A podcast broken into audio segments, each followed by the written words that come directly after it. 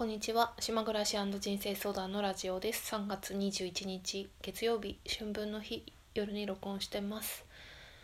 えーとですねとても調子が悪くて、まあ、気分を変えたいので喋ろうと思います。まあつまらないネガティブな話をすると思うんですけどまあそんなんでよかったら聞いてってください。あのまあ多分明日仕事に行ったらまた明るい気持ちになるんだろうなって思うんですけど、まあ、今日は雑談ですね。私は本当に会社とか組織に助けられてきたなって時々思いますね。会社とか組織が好きじゃないけど助けてもらった。それはまあみんなもわかるかもしれないけどやっぱり自分がなんか調子が悪い時、まあ、精神的に調子が悪い時とか何か例えば失恋したりとかなんか落ち込んだりショックなことがあった時でもやっぱりその同じ時間に同じ場所に行って同じ作業をするっていうことで気分が変わるっていうのがあるんですよね。だから私もなんかまあ家で、まあ、今回4連休で、まあ、4連休だけどパソコンでずっとあの今の Kindle のね書いてるやつの仕上げを知ってるってまあそれをすごく喜んでやってるかっていうともうもう飽きてるっていうかもう早く終わらせたいっていう気持ちになっちゃって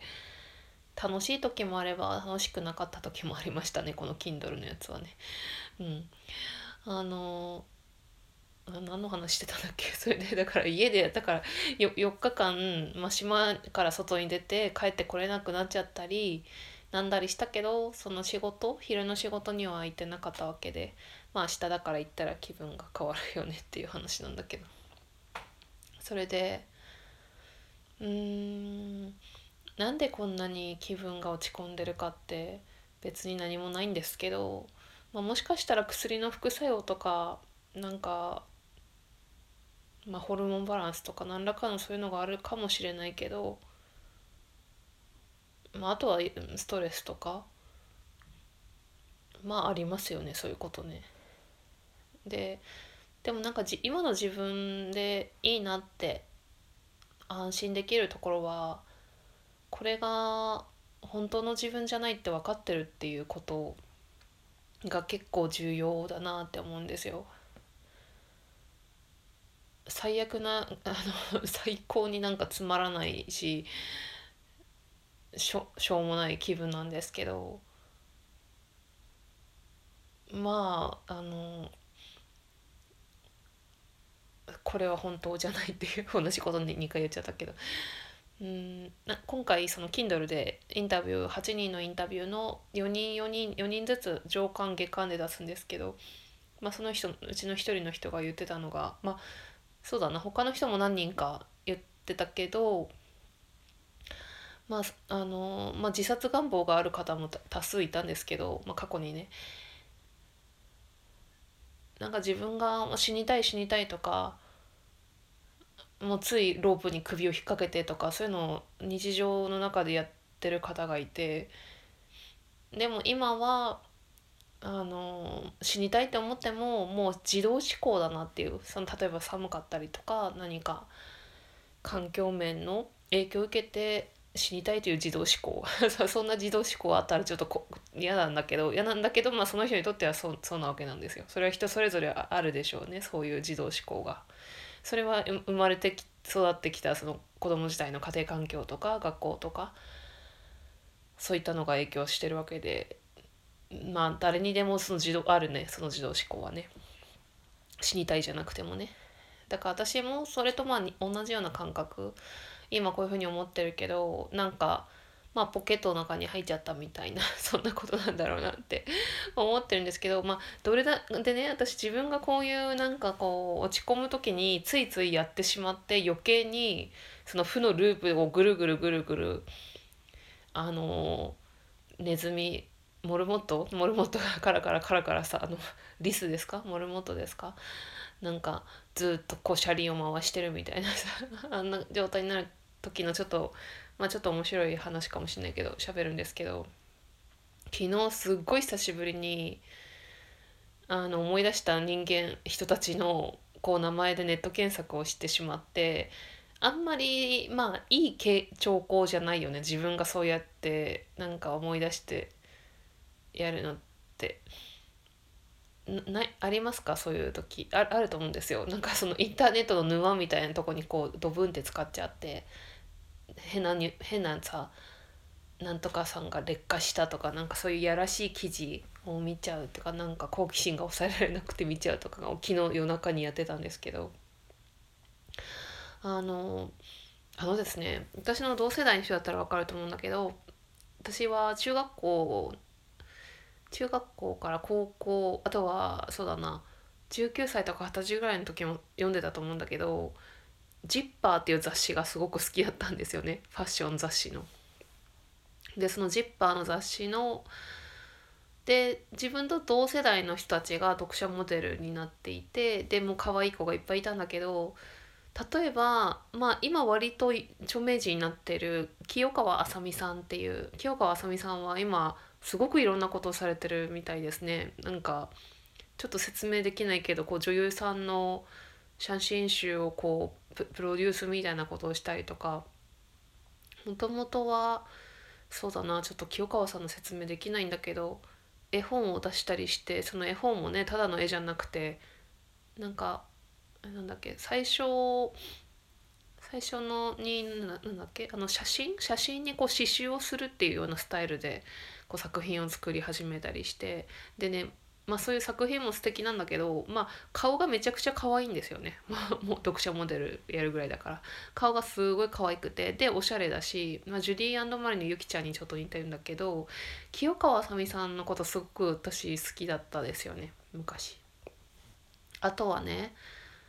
清川あさみといえばああとはこれ知ってる人しか面白くないと思うんだけどこの名前出しても。横山由紀さんとかあとはヨッピーとか。そうだなそのぐらい。ああともう一人もう一人いたね「子」がつく名前の人。その人は文学少女でなんだっけ名前。ちょっと気になってるんだけどちょっと ちょっと調べるまでもないから。なんとなくあのーまあ、横山由紀清川あさみヨッピーまで出てきた人はもう一人の人も分かってると思うんだけど「子」がつくすごく可愛いあの人。で「子」がついた気がする。あの人はで本屋さんをやってるんだよね。あの人って誰っていう。でみんなのこと私インスタグラムでちょっと追ってみたんだけどヨッピーはなんか素朴なお母さんみたいになってなっててまあまあみんな可愛らしいですけどあこういうこっちの方向かみたいな感じで。で横山由紀さんはだいぶ毛色が変わってうーんなんかちょっと間違って説明しちゃったら悪いんだけど、まあ、このラジオそんな聞いてる人いないいないから。なんかインストラクターみたいなすごく体を絞って前はもっとさっきの言ったジュディマリ系だったのに全然なんか違う方向性に行ってまあ綺麗は綺麗でしたけど、まあ、一番変わらないのはやっぱ清川あさみさんかな。なんかその人たちの今をねこう調べてたわけよ。そしたらなんかふとこうスマホに映る自分の黒い画面に映る自分の顔みたいなのがあって なんかみんな私とって年が近かったんですよね改めて見てもまあ私の1個上とか2個上とかでみんな本当に綺麗だなと思って。あんなにもうあれから20年以上。そうだね。20年以上経ってるけど本当みんな綺麗で私は違うみたいな。なんかそういうなんか自分を責める責めるじゃないや。コンプレックスっていうかみんないいな素敵だなっていう。なんかそんな著名の人と比べてるからしょうがないんですけど。そんなこと思ったりとか。でそのついでになんかふと思い出して中学の同級生の名前でちょっと何年かに1回やっちゃうんですけどこう Facebook で調べたりしてああこの人こんなんでやってんだみたいな。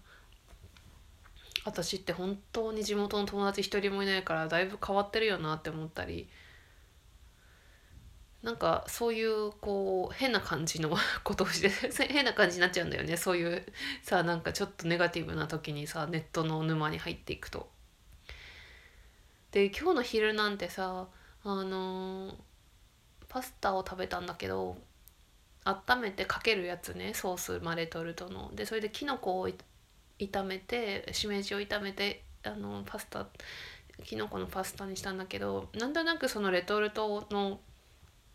パスタっていうのがなんかうーん貧乏くさいわけじゃない。貧乏くさいんじゃなくてなんていうのかな。こう体にいいものじゃないっていうか。でなんか私それ食べてる時に食べようっていうかそれを見た時に台所のいつものさ台所のシンクの上にその皿を乗せてねなんかあミレイさんこんなの食べないだろうなって思った 思っちゃったんだよね。ミレイさんっていうのは私がずっと好きだったあの服部ミレイさんっていう編集者で作家の方で私がまあミレイさんのおかげで会社も辞めたし移住もしたしすごく自分がこう影響を受けてきたメンターみたいな存在なんですけどでも最近全然ミレイさんの声が聞けなくなっちゃって聞けないっていうのは入ってこなくなっちゃって自分の中に。それが自分のなんかバイオリズムの問題なのか私自身が変わったのか時期の問題なんかわからないんだけど入ってこなくて、まあ、向こうが変わったっていうのもあるかもしれないんだけど、まあ、そういう時期ってね誰でもあるし自分が好きなものをずっと好きなわけにはいかないから変わっていていいんだけどなんとなく私がミレイさんの言葉が自分に入ってこなくなっちゃった時に私は間違ってる方向に行ってるのかなって なんか思っちゃった時があって最近。まあそれもそうなのかもしれないんですけど でもそういう発想って若干危険っていうか宗教みたいじゃないですか そんなわけないじゃんって思うんだよねだって自分が思ってることが真実だし自分が一番じゃんっていうふうに思うからその人に合わせる必要ないし自分が聞きたいもんだけ聞けばいいし自分が好きなもんだけ見てればいいしって思うんだけどついついなんか元気がないとそういうふうに思っちゃうよね。なんかかといってさすごくこうホルモンバランスとかホルモンバランスのせいなのかは本当には全くわからないんですけど自分がすごく元気な時は本当に部屋の中に光が差し込んでくるだけで幸せみたいな風にもなるしそれがレトルトのパスタであったって結局美味しいわけなんですからああ美味しいって思うし本当に気分次第なんですよねそういうのが。だって結局何にも起きてないっていうか私は結構自分の人生を振り返ってすごく激動の人生だなって思うんだけど出来事一個一個を見ると確かに行動はしてきたけどそんなに大変じゃなかった時もあのむすごい落ち込んでるんだよね。落ち込んでいまだに人間関係とかね一回あの何かがあってそれをもうずっと何年も引きずるとかね私が何年もその人のから言われたことをずっと覚えてるとかさだってのその人の顔が頭から離れないとかそんなのありますしね。そういう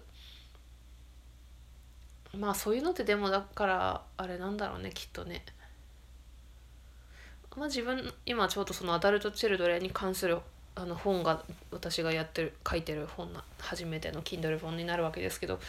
自分自身のことをアダルト・チルドレンだと思ったことはないんですけどでもそういうふうにすごくこうなんかちょっとしたことですごくこう落ち込むっていうのはそういう傾向もあるのかもしれないですよね。えっ、ー、とそろそろいいかなもう。ちょっと今日は、えーと、星の王子様。あの時の王子くん青空文庫の前回の続きも1週間ぶりぐらいになっちゃったかもしれないですね。前回はえっ、ー、と王様が出てきましてで王様はなんかいろいろとね命令をしてきたんだけど王子くんはこの王様こんなちっちゃい星で何を治めてるんだろうっていう不思議に思ったっていうところが前回のところでしたね。じゃあその続きを読みたいと思います。陛下、陛下。すいませんが質問が。質問をせよ。と王様は慌てて言った。陛下は何を治めてるんですか？すべてである。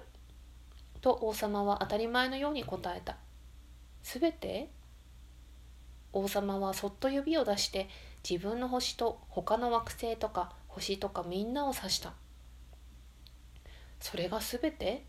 と王子くんは言ったそれがすべてであると王様は答えたなぜなら絶対の王様であるだけではなく宇宙の王様でもあったからだなら星はみんな言う通りになるの？無論と王様は言った。たちまち言う通りになる。それを破るの者は許さん。あまりにすごい力なので王子くんはびっくりした。自分にもしそれだけの力があれば44回と言わず72回いや100回でもいやいや200回でも夕暮れがたった一日の間に見られるんじゃないか。しかも椅子も動かさずにそう考えた時ちょっと切なくなった。そういえば自分の小さな星を捨ててきたんだって。だから思い切って王様にお願いをしてみた。夕暮れが見たいんです。どうかお願いします。夕暮れろって言ってください。もし将軍に花から花へ蝶々みたいに飛べであるとか悲しい話をかけであるとか海鳥になれであるとか言いつけて将軍が言われたことをできなかったとしよう。ならそいつがこの王かどちらが間違ってるとそちは思う？王様の方です。と王子くんはきっぱり言った。その通りそれぞれにはそれぞれのできることを任せねばならぬ。物事が分かって初めて力がある。もし国民に海へ飛び込めと言いつけようものなら国がひっくり返る。そのようにせよと言ってもいいのはそもそも物事をわきまえて言いつけるからである。じゃあ僕の夕暮れは？と王子くんは迫った。なぜなら王子くん一度聞いたことは絶対に忘れない。そっちの夕暮れなら見られるぞ。言いつけよう。だが待とう。うまく収めるためにもいい頃合いになるまではな。それはいつ？と王子くんは尋ねる。ちょっと第10章まだ続くんですけどちょっとここまでにしたいと思います。なんか夕暮れろっていうのが面白いですね。夕暮れろっていう言葉初めて聞いた。そうだよね。王子くんは確か自分の星で一日に何回も夕暮れを見てたって言って夕暮れを見る時間が好きだったっていう話を確かしてたんですよね。椅子を椅子に座って夕暮れを何度も見てたって確か言ってましたよね。はい。じゃあそんな感じで春分の日だったのであれですよね。なんだっけ？昼と夜の時間が一緒っていうやつですよね。じゃあまた明日から春が日が長くなって暖かくなっていくのかな？聞いてくださってありがとうございました。